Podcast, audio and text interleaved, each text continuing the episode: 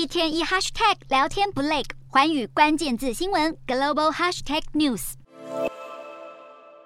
俄罗斯士兵在训练场里一一上靶台进行步枪与反装甲武器的射击训练。根据俄国国防部发布的影片，征召入伍的新兵熟练的操作枪支，展现百步穿杨的能力。但实际上，许多征召入伍者是在几乎没有受训的情况下就被派往乌克兰作战。俄国国防部在普丁下达局部动员令后，短短两周内就征召超过二十万人入伍，但还差原先的三十万人目标足足有十万人，凸显出战场情势对俄军来说越来越不利，甚至还传出普丁不惜动用核武。挽回战局的消息让西方国家紧绷神经。不过，美国华府四日对此进行说明，希望大家能暂时松口气。但是，俄罗斯除了核武之外，还有其他毁灭性武器。欧洲媒体透露，俄军拥有一种能攻击航空母舰打击群、破坏沿海基础设施，堪称可以摧毁美国纽约市的海神超级鱼雷。最近，北约情报部门警告，能搭载六枚海神超级鱼雷的贝尔格罗德号核潜艇在北极海域下潜，任务恐怕就是要首度测试这款威力强大的末日鱼雷。